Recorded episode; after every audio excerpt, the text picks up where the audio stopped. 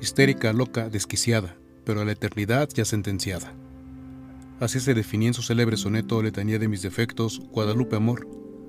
Pita Amor, la poeta mexicana del siglo XX, a la que algunos comparan con Sor Juana Inés de la Cruz. Ella misma decía que su poesía era superior a la de Octavio Paz, reconocido en su momento con el Premio Nobel de Literatura. Nació en la Ciudad de México en 1918 en el seno de una antigua familia terrateniente del estado de Morelos. Fue la menor de siete hermanos y creció entre los versos de Sor Juana, de Quevedo y de Góngora, cuya influencia se trasluce. Ella contaba que comenzó a escribir a los 27 años cuando vinieron a su mente unos versos y al momento no tenía a la mano más que una servilleta y un lápiz delineador para los ojos. Su vida fue intensa hasta el final, entre la libertad, la depresión y el narcisismo. Posó desnuda para Diego Rivera y Juan Solano, entre otros, fue madre soltera a los 41 años. Desgraciadamente Manuelito, su hijo, murió ahogado accidentalmente en 1961, antes de cumplir dos años de edad.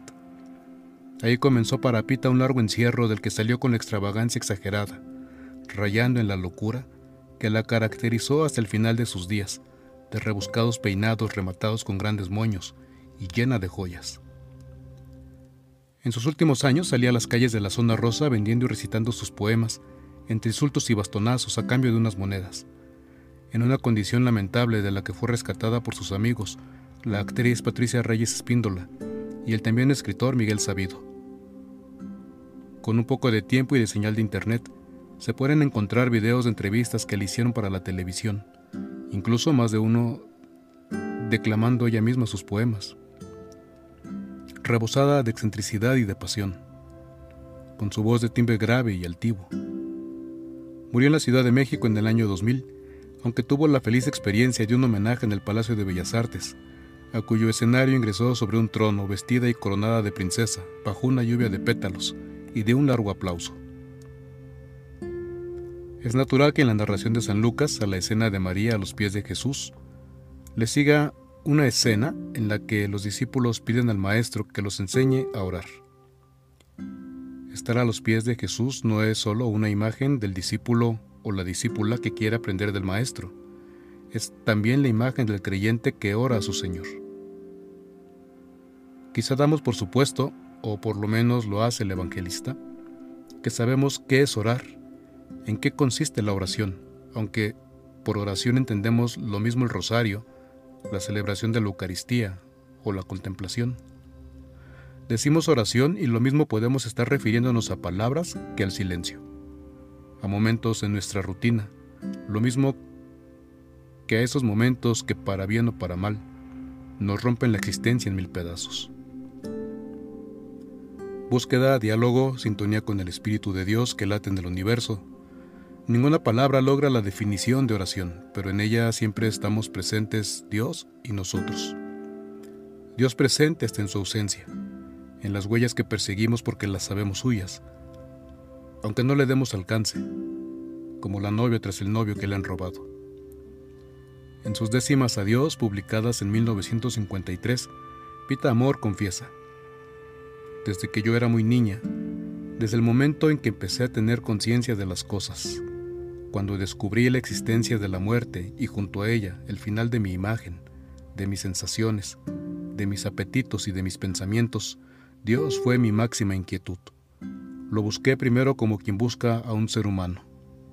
Me hubiese gustado hablar con él, como jamás pude hacerlo con mis padres, con mis hermanos, con mis amigos.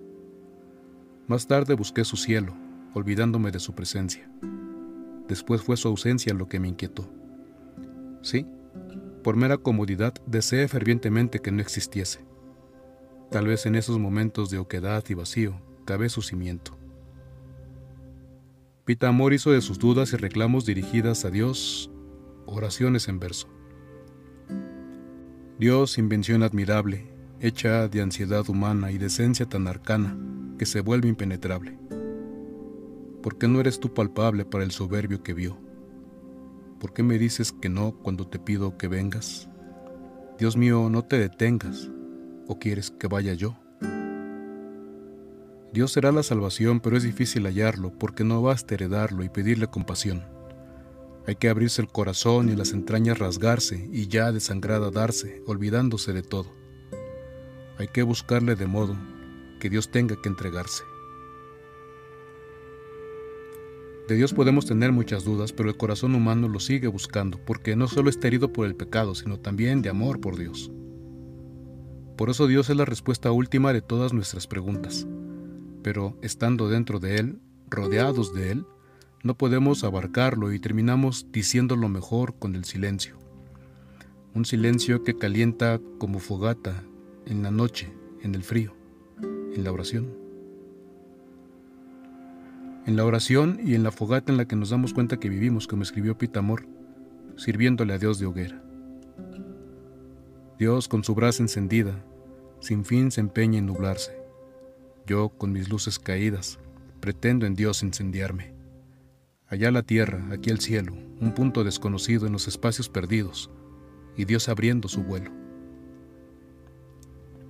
Creo que en la enseñanza a sus discípulos Jesús no está pretendiendo reducir la oración al acto de pedir insistentemente a Dios, sino de insistentemente confiar en Dios, buscarlo neciamente hasta la locura desde la certeza de que Dios es nuestro Padre, que es amor y que es bueno todo el tiempo, que siempre nos está dando su espíritu que a final de cuentas es lo que nos une con Él, lo que nos hace su imagen y su semejanza, y en el fondo lo único que real y verdaderamente hay que pedir, su espíritu, hasta descubrirlo latiendo en nosotros al mismo ritmo en que late en el universo entero, que se expande y se contrae porque Dios respira. Escribió Pitamor, hoy Dios llegó a visitarme y entró por todos mis poros. Cesaron dudas y lloros, y fue fácil entregarme pues con solo anonadarme en la exaltación que tuve, mi pensamiento detuve, y al fin conseguí volar. Sin moverme, sin pensar, un instante a Dios retuve. Los místicos de todos los tiempos y de todas las religiones lo han entrevisto. En una entrevista con Ricardo Rocha, Pita Amor declaró que no pretende unirse tras su muerte con San Juan de la Cruz o Teresa de Jesús porque ya vive con ellos y como todos los místicos, la oración nos traslada por instantes a la eternidad que anhelamos, porque para la eternidad fuimos creados. Me sirves de baluarte, de asilo de mis temores, de centro de mis amores, y a ti, ¿qué puedo yo darte? Egoístamente amarte, pedirte que seas verdad, que comprendas mi maldad, que mi ser tenga sentido y que mi último latido haga eco en la eternidad. La eternidad la conquisté porque todo el que me oye me va a recordar siempre, le dijo Pitamor a Ricardo Rocha. Si eso dice ella de sí misma, al menos lo mismo podría decir Dios de sí mismo. La oración también es escucharlo, experimentar la ternura del abrazo con que nos envuelve experimentar la certeza de que por ser sus hijas, sus hijos y a pesar de todo, estamos en la eternidad por amor ya sentenciados.